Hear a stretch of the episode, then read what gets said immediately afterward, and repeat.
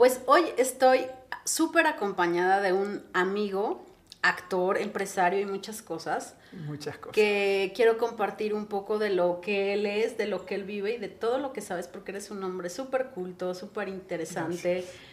Amas el deporte, amas muchas cosas, Bisdi, y quiero que compartas un poco de lo que eres. ¿Cómo te lleva la vida al modelaje? ¿Cómo me lleva la vida al modelaje? Por una gran casualidad, este, un gran amigo, una expareja, me dijo, necesito un personaje como tú. Y esto estamos hablando hace exactamente unos 10 años, en el 2012. Me dice, es para hacer unas fotos. Y yo, ok, claro, unas fotos. Todos hacemos fotos. Y fui no es tan fácil luego hacer fotos. ¿no? pero a ver, ahora ya lo sé. En el momento que me dijeron para hacer unas fotos, pues todos posamos para las fotos, ¿no? o sea, entonces, sí. Y en esa inconsciencia fui y cuando me presenté resulta que estaba en una mega producción para una El París con una top model sueca hermosa de un 80, así, peinadores de, de, Londres, de Nueva York, de los... O sea, había un crew impresionante. Y yo me digo, ¿qué hago aquí? Pero dije, bueno, tú mira cómo se hace la cosa y dale. Y empecé y la modelo, ya sabes, oía clic así, y ella iba cambiando en cada clic, cambiaba su pose y yo empecé a hacer exactamente lo mismo que ella. Yo decía, pues, pero en masculino. Ella movía su dedito y, copiando. Y así empezó a salir. Y la verdad, crear, crear unas fotos muy bonitas que me sirvieron para el próximo trabajo, que era, me contrataron para hacer el, el comercial de Volkswagen. Yo al principio le tenía pánico a la cámara. O sea, cuando estar frente a una cámara es muy distinto a la foto a que estás ahí frente a esto.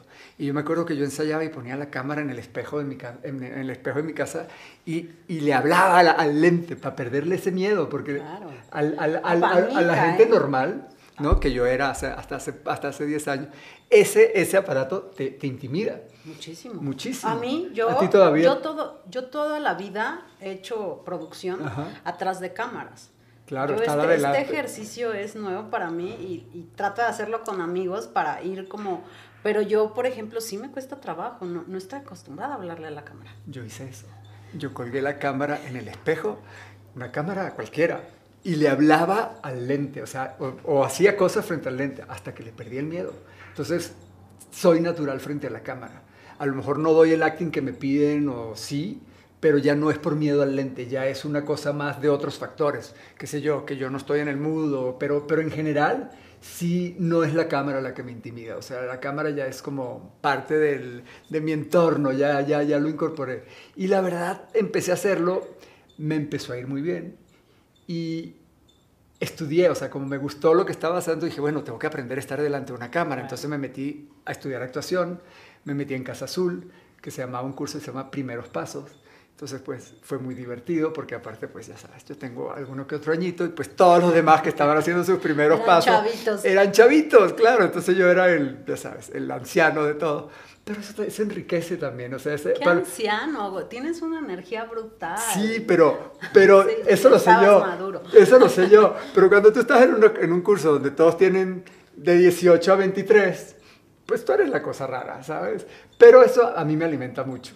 Y cuando ya conectas y todo, es, es maravilloso. O sea, esta, este intercambio, digo, es un intercambio de juventud por experiencia, ¿no? Yo para mí este intercambio es maravilloso y me encanta hablar con gente joven porque así sé lo que está pasando hoy en día, o sea, lo que están sintiendo, porque cada generación trae preocupaciones diferentes. diferentes. Sí, entonces para mí hablar con los, sobre todo los, los, los de 20, los de a veces menor, ver qué les, qué les está moviendo en este momento, porque el mundo va cambiando y nosotros pues nos vamos adaptando. Pero el que viene nuevo se está enfrentando por primera vez a unas cosas que son únicas para ellos. Y a mí saber enterarme con ellos, eso me encanta.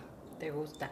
También has incursionado en la actuación, sí. has hecho algunas cosas. Sí. A mí me parece que, que fotografías espectacular, o sea, yo creo que es como súper natural en tu caso, o sea, la vida te llevó ahí, pero Sí. Porque también tenías que estar ahí. Yo creo, mira, la verdad, si a mí me hubieran dicho hace 12 años que yo iba a estar donde estoy ahora, hubiera apostado mucho dinero ¿A qué no? ¿A qué, esto- a- ¿De qué hablas? Yo actuando, eh, yo de- de- dedicado a eso, o sea, no lo- ni lo soñé, ni era, una, ni era un deseo escondido de mí. Tal vez en la infancia, ¿sabes? Sí me imaginé ser un rockstar, ya sabes, eh, qué sé yo, un Ricky Martin, a lo mejor al- que no existía en el momento, pero el Ricky Martin de hoy, a lo mejor alguna vez me imaginé ser ese personaje, pero no lo deseé, o sea, como que es esta cosa de que tú dices, wow, ¿no? Pero no, en mi vida yo quise ser ingeniero, ya sabes, era como que lo ejercía, o sea, era como un tipo más estándar de alguna manera.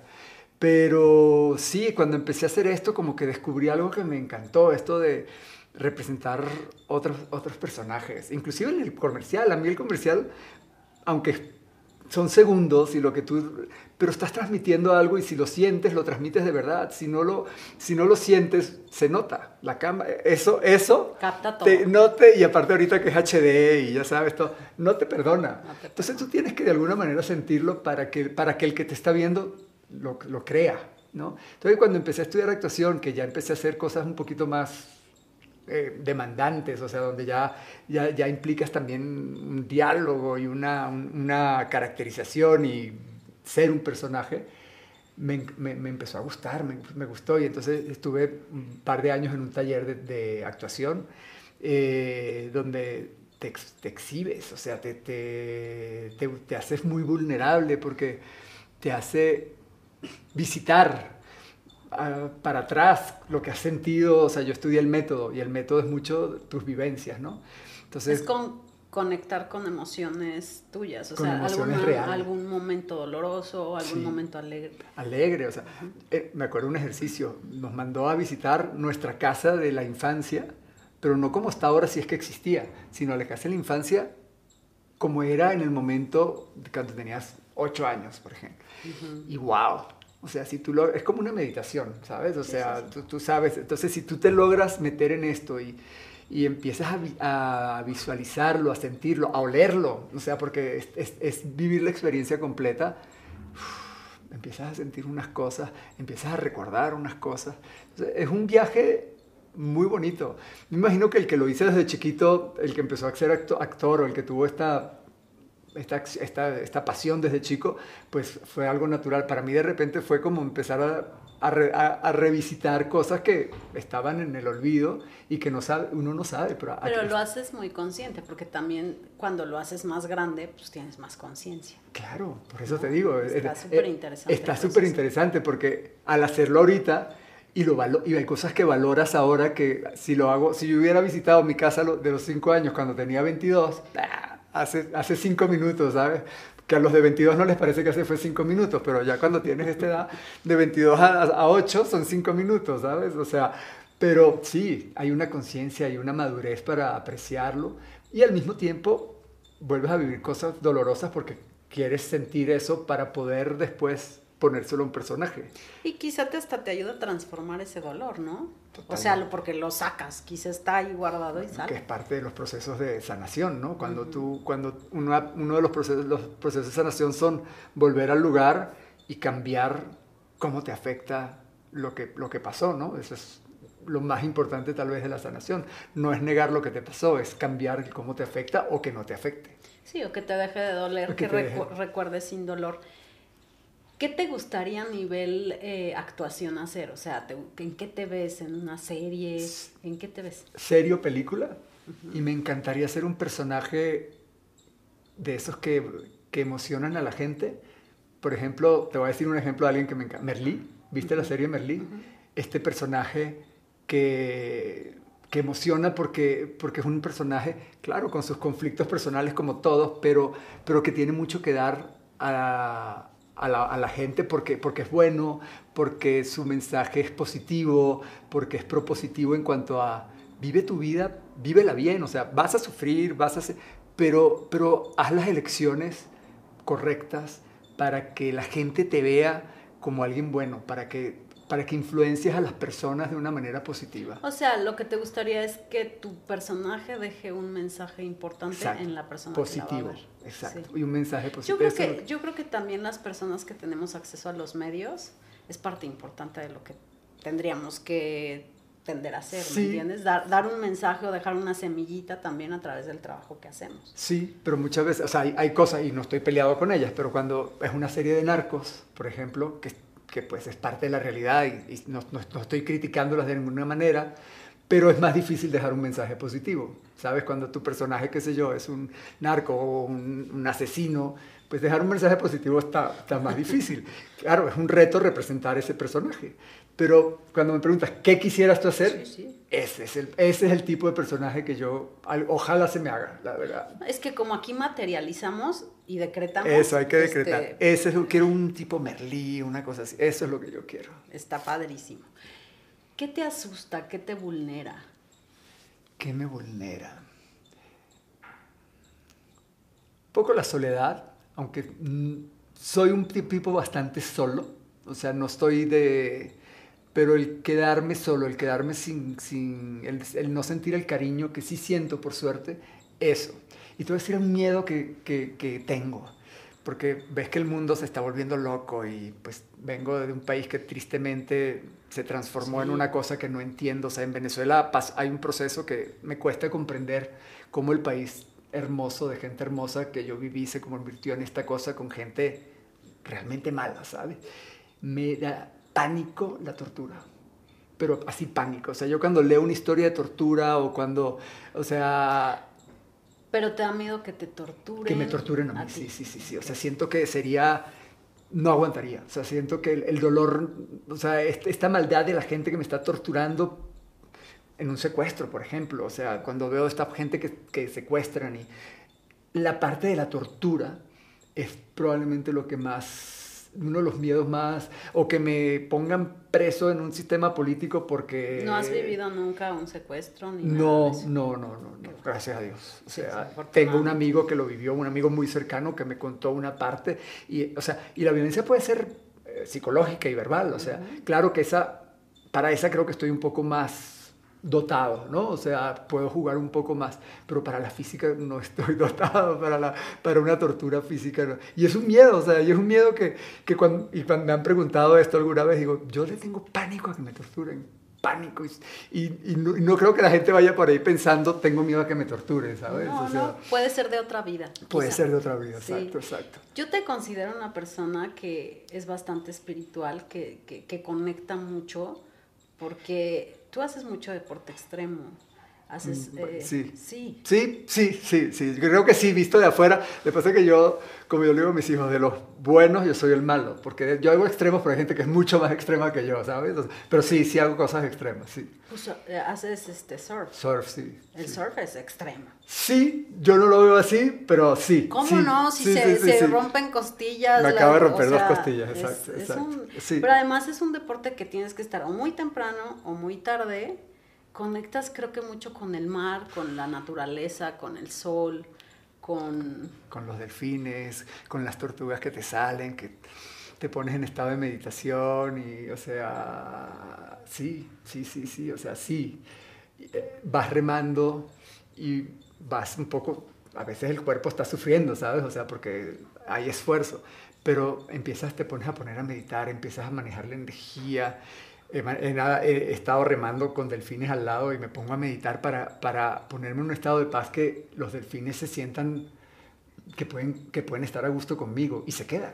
Ay, ¿sabes? no, O los sea, delfines son súper sabios. son súper sabios. Que un delfín se te queda alrededor, ya, ya lo hiciste, ¿sabes? O sea, pero sí, estar en un atardecer hermoso. O co- acabo de surfear, estaba, era un amanecer y estaba amaneciendo de aquí y lloviendo aquí.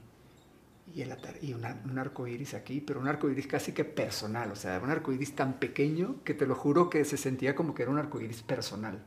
Y yo, tú dices, wow, o sea, lo contemplas, lo admiras, lo agradeces, vives ese momento con, como sintiéndote el ser más afortunado del planeta, o sea, estás surfeando que es, de verdad, es un deporte maravilloso. El día que uno agarra una ola, ya perdiste, o sea, cuando estás sintiendo, y aparte estás ahí con un arco iris, con no sé qué, y te sientes el ser más afortunado del planeta. Sí, te da una conexión súper especial. ¿En qué crees tú? ¿De qué te agarras cuando sientes que las cosas no van bien en tu vida o que necesitas confiar en algo o en alguien que haces? Uf. Qué pregunta tan difícil, porque yo soy agnóstico. Lo sé, lo Ya sé, sé, ya lo sé, pero, ya sé, ya pero sé. tienes una parte bien espiritual. Soy muy espiritual, Sí. pero yo creo, yo creo en el ser humano. O sea, yo y sé que tenemos una energía, este, y me agarro de, de mí, de, de ir hacia adentro, de busco guía. Yo tengo un ser en mi vida que es mi guía, y, eh, que es mi abuelo materno, con, que para mí es mi guía y era, yo creo que era un tipo en sus sentimientos y en sus ideas avanzado para su época. Y muchas veces digo que, ¿no? Y también tengo una familia de valores muy bonitos, ¿sabes? Donde, donde, el, donde no hay maldad, ¿sabes? O sea, no... Y, y siento que me agarro un poco de eso, de, de- del amor en, que, en, que, en el que gracias a Dios he tenido, que gracias a Dios he cultivado. No, y que- agarrarte de ti mismo De es mí. la cosa más sabia yo me, que sí, puede haber. yo me agarro de mí y de limpiar yo. O Sí. sea, porque uno solo puede controlar lo que uno siente. O lo que Lo tú no que puedes y lo controlar. haces, ¿no? tú, tú no puedes controlar lo que te pasa. Tú puedes controlar lo que sientes. O cómo lo. O cómo lo o si- tú, tú no puedes evitar sentir, pero tú puedes evitar sufrir. Eso, entonces, y para mí va por ahí. Mira, lo que te decía, yo voy remando y me empieza a doler y me a concentrar y trato, y es algo que le estaba contando a mi hijo, y transformo ese dolor que me duele muscular, ¿no? Y lo transformo en fuerza para remar y lo he logrado. O sea, y eso es trabajo, o sea, eso es, eso no es como que, ay, me duele. Es alquimia y es energía y, y es energía y la transformo, o sea, y ese dolor que me está doliendo, entonces me pongo a meditar y a respirar y a respirar y, y ese dolor lo, lo quito y de repente se transformó en fuerza para remar más. O sea, yo a veces me dicen, o sea, puedo he llegado a surfear seis horas en un día, es una barbaridad, pero es cuestión de darle, claro, ya sabes que le doy siempre y hago bicicleta y hago ejercicio Sí, casi todos los buena días. condición. Entonces sí, o sea, tengo una buena condición. No es que ahorita llegué y ahora ya surfé seis horas, o sea, pero en los momentos en que estoy sufriendo sí es una cuestión, la cabeza es muy, muy poderosa y, y- y es muy difícil remar con una actitud negativa y es muchísimo más fácil remar con una actitud positiva. Todo cambia y así es la vida. O sea, Así es la vida. Yo entendí, eh, alpi- bueno, yo no hago alpinismo, pero cuando fui a los Himalayas y subí, entendíle el poder de la, de la mente y de concentrarte aquí y ahora y en la respiración, porque además cada pasito. yo, yo, me, yo me cachaba enojada, ¿no? Pero es que yo decidí venir aquí, como, ¿por qué? ¿no? Y entonces Y eso, y no te ayuda. no, re- a ver, tranquila, si no llegas a, la- a- en seis horas, llegarás en ocho, ¿no? Pero es súper importante y lo haces muy consciente cuando estás en contacto con tu cuerpo, y eso te lo dan los deportes, te La lo da la meditación, la yoga. la yoga. La yoga. Yo no soy un gran yogi, pero agradezco la yoga que me hizo descubrir todo el instrumento que tengo aquí, que tiene unas partes que hasta que no hice yoga no las descubres. Y yo no, o sea, yo no te hago yoga diario ni, ni seguido, pero estoy consciente de cada parte de mi cuerpo.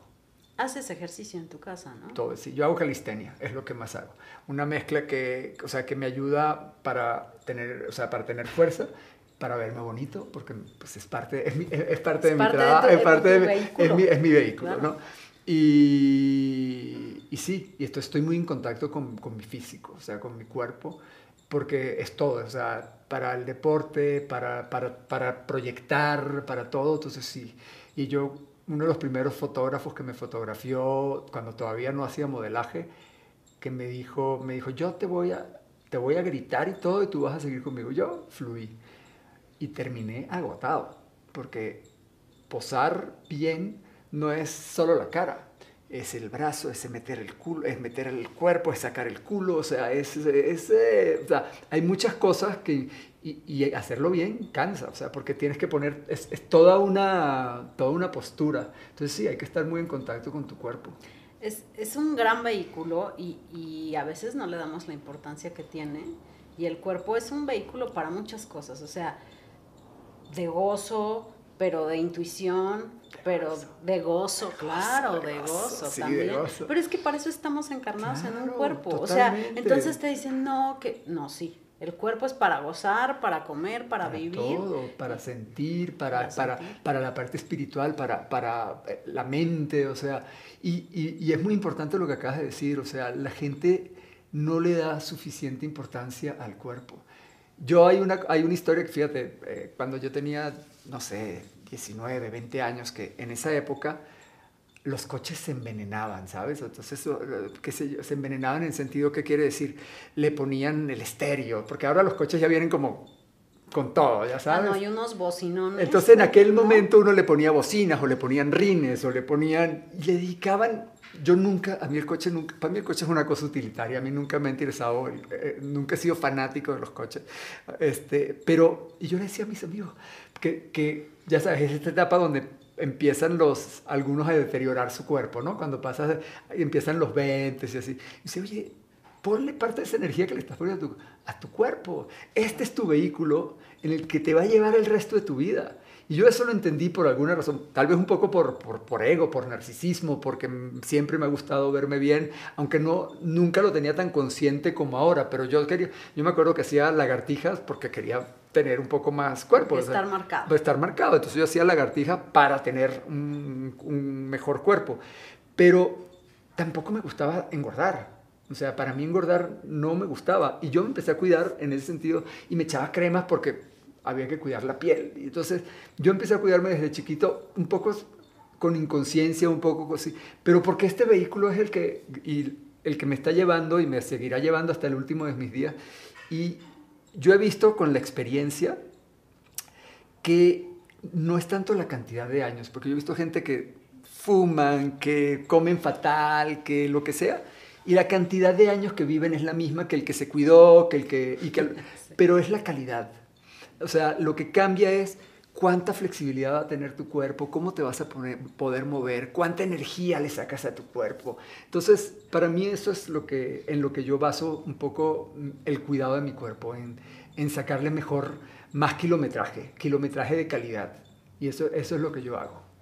Pues eso está espectacular porque creo que tener conciencia del aparato que tenemos, que es el cuerpo, que es maravilloso. que además, pues, ¿por qué no? Y también si te quieres ver bien y marcado y Se fit, vale. todos tenemos una parte de ego que nos juega en contra y una parte de, de rasgos narcisistas porque es que así es, ¿no? Ahora, Así ahora es. se, se habla mucho del narcisismo todo el tiempo, pero pues todos tenemos una partecita narcisista. ¿Cómo manejas tú tu ego y esta parte narcisista en tu vida, en tu carrera? en- Mira, yo por suerte me llegó esto del modelaje y de, y de ser guapo. Ah, porque No, guapo eres desde, desde siempre. Pero, yo no me sentía, o sea, es curioso, o sea, yo veo las fotos y digo, ah, mira, si era, o sea, ahorita que mi, mi ex mujer, mi ex esposa, está digitalizando, ha subido unos días, yo digo, wow, o sea, ¿sabes? Que me llaman la atención, pero yo no me veía así, yo, mis, mis prioridades eran es- O sea, estudiar, su- está digitalizando de cuando eras joven. está digitalizando de nuestra etapa juntos, que es desde cuando teníamos 30, que entonces estoy como reviviendo, porque ella va digitalizando poco a poco y estoy reviviendo toda mi etapa con ella, incluidos mis hijos chiquititos, de todo, que es maravilloso. Entonces, ver esto, pero yo, y veo y de repente digo, y veo un tipo guapo, pero yo, yo, yo, yo, era, yo estaba preocupado en lo que, o sea, trabajaba en una empresa muy demandante, o sea, de, de ingeniería, y para mí mi preocupación era mi trabajo, o si estaba en la universidad, o sea, yo me gradué con honores académicos, o sea, era, yo fui el mejor de mi O sea, graduación. tú te enfocabas en la parte intelectual y en hacerlo muy bien. Yo estudié, o sea, yo me, tampoco era de los que se mataba estudiando. Es- Era muy, soy muy responsable, o sea, soy muy, siempre cumplí. Yo cuando mi hijo o alguien me dice no entregué una tarea, yo eso no lo comprendo. Yo entiendo que no salgas bien en un examen, pero el no hacer una tarea, el no cumplir con tu responsabilidad, eso a mí me cuesta entenderlo. Eso es fallar a lo que a tus a tus responsabilidades primordiales. Entonces eso, tal vez por la casa de la que vengo, yo eso no lo comprendo. Pero, eh, entonces sí, yo, era, yo estaba enfocado y era deportista porque, pues, gracias a Dios me inculcaron el deporte, crecí rodeado de mucha gente deportiva, deportista, entonces siempre hice deporte, entonces fue como natural para mí. Entonces ya yo, el cuerpo sale solo cuando tú haces ejercicio, ¿sabes? O sea, el cuerpo, ya después yo, esto de hacer lagartijas era porque quería un poquito más, pero el, el, el- mi enfoque era eso, era lo que tenía que hacer, no sé qué, tenía mi novia, eh, entonces obvio por ahí, a lo mejor no sabes que no eres el más feo, pero no iba de, nunca he ido de la vida de guapo. Y ahora que de verdad a veces me recibo, recibo un feedback que pues sí, no, no te lo voy a negar, te, recibes un feedback que, que si tuviera una edad diferente, tal vez me hubiera afectado. Te volarías. Me volaría, porque sí, porque como estoy más al visual y o más visible, entonces, pero me llega a esta, esta altura donde ser guapo es como, como, no sé, como el que es muy bueno bailando, como que el, el que es muy bueno haciendo un deporte, o el que es muy bueno eh, en otras cosas. O sea, tengo la suerte de que mis genes son agradables para un número considerable de gente. No es universal, no todo el mundo piensa lo, que soy guapo, o sea, pero... Ah, porque la belleza es así, es, ¿no? Es así, exacto, exacto. Entonces, pero no me ha, siento que no, no, no, se me ha subido a la cabeza y estoy en una etapa de una madurez en la cual no es, no es como que ahora, uy, me voy a sentir, ya sabes, más o menos porque sea más o menos guapo. No es, para mí no va por ahí la cosa. Super, Sumamente complicado a nivel e-, ego.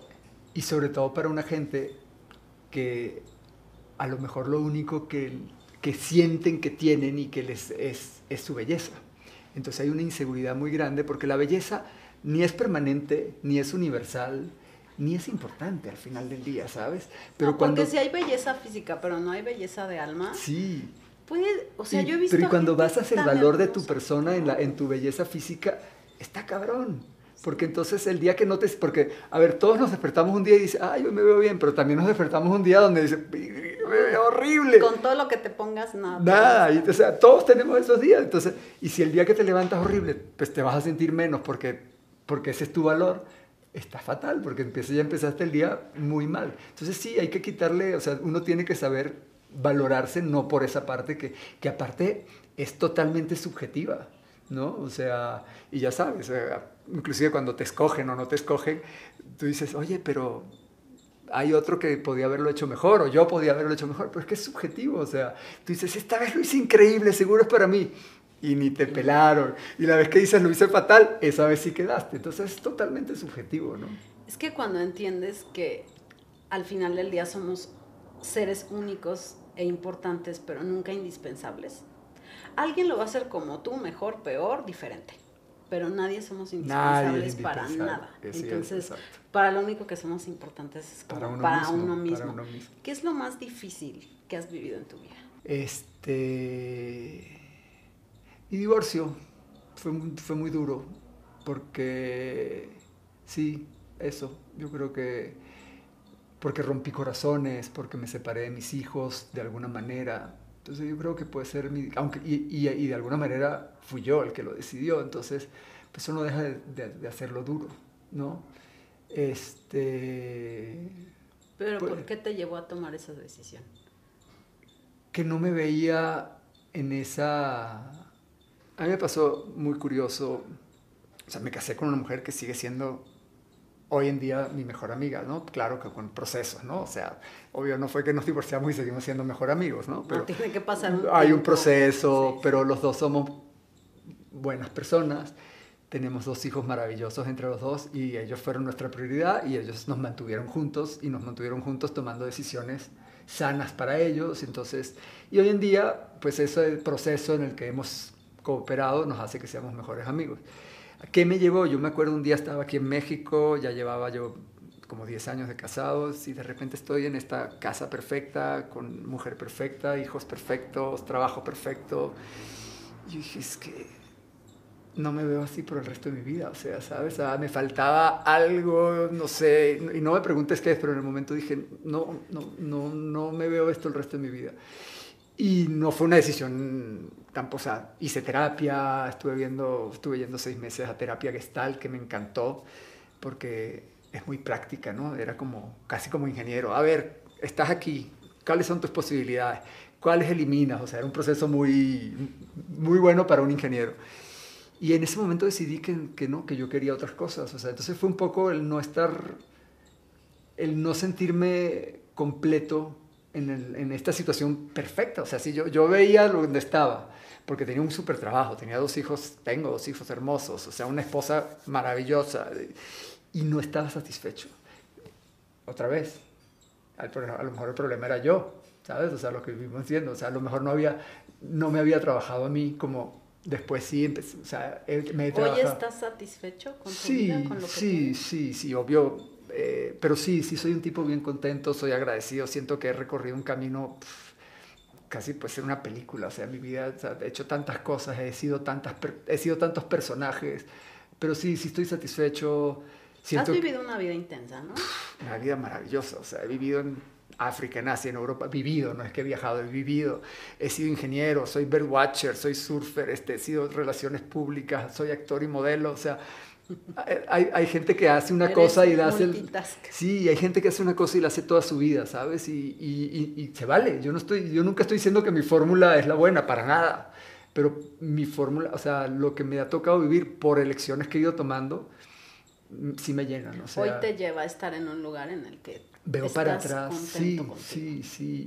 Y, y- y aparte soy del que yo no, yo soy del que si no estoy contento, yo no me quejo. O sea, o lo cambio o lo asumo. Pues es Pero que- no, exacto. Pero, Pero, no, luego sí bueno, yo sí caigo con la quejita, pero trato de no, quejar, no, o sea, quejarse, obviamente te puedes quejar una vez, dos, pero ya la tercera, o haces algo, o sea, no te puedes quejar siempre de lo mismo. Sí, sí. haces algo para cambiarlo o dices no lo puedo cambiar y lo asumes y lo tomas y, lo, y vives con eso, o sea, porque no todo el mundo puede cambiar su realidad, o sea, no todo el mundo puede, esta suerte que yo he tenido que ahora hice esto y de repente ahora soy modelo y, y me fue bien de Pero modelo, no o es sea, tanta suerte, mi, mi, mi queridísimo Bisdi. O sea, somos No, afortunados de sí. mucha manera, pero son elecciones Sí, de vida. sí. Y todos construimos lo que elegimos. Y yo es algo que, o sea, lo he estado trabajando mucho y digo, ahora yo voy a elegir esto y esto ya no lo elijo. Entonces, tú has elegido una vida que a ti te ha hecho pleno y feliz porque, porque hay momentos en los que hay estos huequitos vacíos, pero no es suerte. no, La suerte se construye a través de decisiones y de misión y de la energía que tú estás emitiendo todo el tiempo. O sea, te llegan cosas sí, padres o trabajos padres o gente padre porque tú estás vibr- vibrando en eso. sí, Y te sirve cuando no estás logrando lo que quieres, qué parte mía no está resonando a donde quiero estar. y las elecciones y las pequeñas elecciones son muy importantes. Uno, con, las- con todas las elecciones que vas tomando día a día, te acercas o te alejas de lo que quieres ser, o de lo, o- porque a lo mejor no sabes a dónde vas, pero cada decisión te va moviendo más cerca o más lejos de una persona con la que tú te vas a sentir a gusto. Pero en lo que sí, y más en esta época, en, en el, lo que, el white privilege y todo eso, o sea, yo tengo que reconocer que si no, aunque no nací ni en, en riqueza ni nada, pero nunca me faltó nada. Este, soy un tipo que nació con buena salud, que he tomado decisiones correctas que han acentuado estas cosas. No, no, es como dices, sí, pero también tengo que reconocer que me dieron, a ti te pueden dar una mano de cartas y puedes perder con esa, aunque sea muy buena la mano de cartas, puedes perder, ¿sabes? Y yo, a mí me dieron una mano de cartas que agradezco, que fue buena y que la he hecho la he hecho que me sirva para mí. O sea, que me haga alguien que estoy contento con lo que estoy siendo. O sea, y he tomado decisiones. Una de ellas, por ejemplo, fue en un momento dado que me estaba yendo increíble en mi carrera profesional de ingeniero, que yo ya estaba cerca del CEO de la empresa, estaba con uno de los vicepresidentes, de nueve vicepresidentes, de nueve vicepresidentes del mundo, yo era la mano derecha de uno de ellos, y yo dije, veía para arriba lo que me quedaba y decía, no me llena. O sea, yo no quiero seguir en este camino. Y dejé, o sea, un camino de una carrera que muchos de mis compañeros ahí siguen, ¿sabes? O sea, en este mismo trabajo, dándole. Y yo no lo juzgo, o sea, porque es una bella carrera, es un trabajo que a mí me llenó por muchos años, pero yo lo dejé. O sea, yo dejé eso y no cualquiera deja un camino exitoso. O sea, porque ya no te llena. O sea, que dices, yo esto no lo quiero hacer más. O sea, como te decía, un poco hasta como mi matrimonio. O sea, no es como que estaba, no era fatal, era, era, tenía todo. Pero de repente dices, quiero otras cosas, ¿no?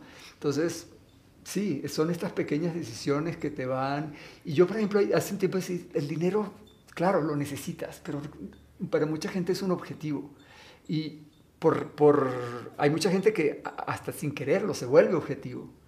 Y yo eso, eso en este trabajo que me fue fatal, que, que, te comenté hace un rato en esta empresa que tuve, tuve que como que se divorciarme de ese concepto, ¿no? O sea, tú, y, y, fue un gran aprendizaje y lo aprecio hoy en día, porque ya, obvio uno tiene que ganar dinero porque pues así se mueve la sociedad, pero que no sea el objetivo. Sí, Bueno, porque cuando es el objetivo va, va a ser por ambición y eso tampoco te va a llenar. No te va a llenar, no te va a llenar. Pero creo que eh, todo lo que nos cuentas de este camino es la ley de la impermanencia. Y es, nada es para siempre. Esa es la única constante en mi vida. Es la única constante en la vida de todo el mundo. Y si lo entendemos, todo es mucho más sencillo porque los apegos se vuelven más sencillos. Sí, o sea, es más sencillo desapegarte de las cosas. Pero a veces a todos nos ha pasado, estoy en este trabajo que está padrísimo, pero no, quiero, no me llena, no me hace feliz. Y lo más valiente que puedes hacer es irte. Los demás te van a decir, estás loco. Pues no, porque lo que te haga estar más contento y más feliz es hacia donde tienes que ir. ¿Tú crees en la intuición, Bizzy? Sí, sí creo. A ver, no voy a dudar en el sí. Sí, sí creo en la intuición. La vida me lo ha demostrado. Ahora, hay un peligro. Yo soy muy cerebral, ¿ok? Yo soy ingeniero. Yo, yo soy, alguna vez, yo, cuando yo hice recursos humanos en, en, la empresa de ingeniero, pasé a recursos humanos y estudié mucho. Y me tocó hacer muchas encuestas y me vendían muchas encuestas para hacer. Y obvio, todas las encuestas las hice, ¿no? O sea, porque creo que como es la persona que más conozco, hacía las encuestas a ver cuán buena o qué información me daba. Y una de tantas me dijo que yo era un data collector, o sea, yo coleccionaba datos. Entonces yo colecciono información y con la información saco conclusiones. Eso puede ser intuición. Ahora hay mucha gente que cree tanto en la intuición que ya creen que su intuición es infalible. Y yo creo que ahí está el peligro. Sí creo en la intuición, porque la intuición está basada en experiencia, en información, en, sí, y hay gente que tiene sensibilidad. Yo no sé si la tengo o no, creo que hay algo, si tengo un poquito esta conexión, pero también sé que mi intuición no es infalible. Entonces me mantengo un poco, un poco con los pies sobre la tierra. Entonces si algo me vibra, obvio estoy atento, pero no actúo solo por intuición, porque yo creo que hay un peligro en el que mucha gente cae hoy en día ¿no? Porque, no, es que la porque volvimos, volvimos la intuición algo válido, ¿no? Y tengo amigos que, tengo una amiga, ¿no? Que ella en esto de la, de la pandemia y todo, imagina una gran conspiración. Y entonces cuando yo me vacuné, bueno, casi que me dijo que era un idiota, y etcétera. Y, y porque todo, porque las potencias y no sé qué. Bueno, pero eso es súper radical. Ahí no estás respetando al, al, otro. Sí, pero ella, no, era una conversación, es, la conozco desde que tenemos ocho años y somos grandes amigos. Pero ella, ella llegó a un punto, pero que no, que no, se, que no se identifique, por lo menos se va a identificar si oye esto, en el que su intuición es infalible. Y yo creo que eso es peligroso. ¿Sabes? O sea, o sea, quiere decir que solo lo que su intuición le dicta es. Es. No, es al punto de que pero es que eso yo, soy un idiota de que... Yo creo que está un poco confundido. Totalmente, eso es lo que te estoy diciendo. Sí, sí, pero ese es el peligro. Entonces sí creo en la intuición, pero no la creo infalible. Entonces, a, eso, a eso quería llegar. Por eso mi sí fue como, porque tengo esta experiencia donde mi amiga que conozco desde, desde la infancia se volvió, cree tanto en su intuición que ya la razón no, no es más importante su intuición que, que todo lo demás. A eso me refería. Es que van un poco conectadas, pero a veces se confunde y eso tú tienes que aprender como a utilizarla en tu cuerpo y a reconocerla en tu ti. Favor. Y a tu favor. Y a tu favor. y, y, y, creo que como todo, no somos infalibles. O sea, la intuición está basada en, en experiencia, en, en, información que vas recogiendo. Y, tu, y tu, tu, cerebro, tu corazón, tu, tu, alma te dicta algo. ¿no? Y hay que, hay que creerle, hay que, hay que hacerle caso. No creo que sea 100%, pero hay que hacerle caso. Sí, eso es, es muy respetable. Yo he aprendido a escucharla, porque antes la callaba un poco, pero ya la... Todo, yo también. A ver, aquí te está hablando de un ingeniero. Sí. sí, sí, yo también la callaba, ya no la callo. Está bien, pues Bisdi, yo te agradezco mucho que hayas abierto esta parte humana, esta parte de ti, eh, deseo que vengan muchas cosas buenas para ti, para mí, para todos. Para todos, para todos. Quiero un papelito así como el que describí. Eso Exacto. quiero. Eso quiero. Y bueno, pues suscríbanse a nuestro canal, mándenos sus preguntas, sus comentarios. Nos vemos cada miércoles a las 12 del día. Te aprecio, aprecio tenerte en mi vida. Sí, yo también. Y eres parte de los afectos eh, que te nutren y que me nutren a mí también. Te quiero Gracias mucho por estar aquí. Igualmente, Visti. Adiós. Bye.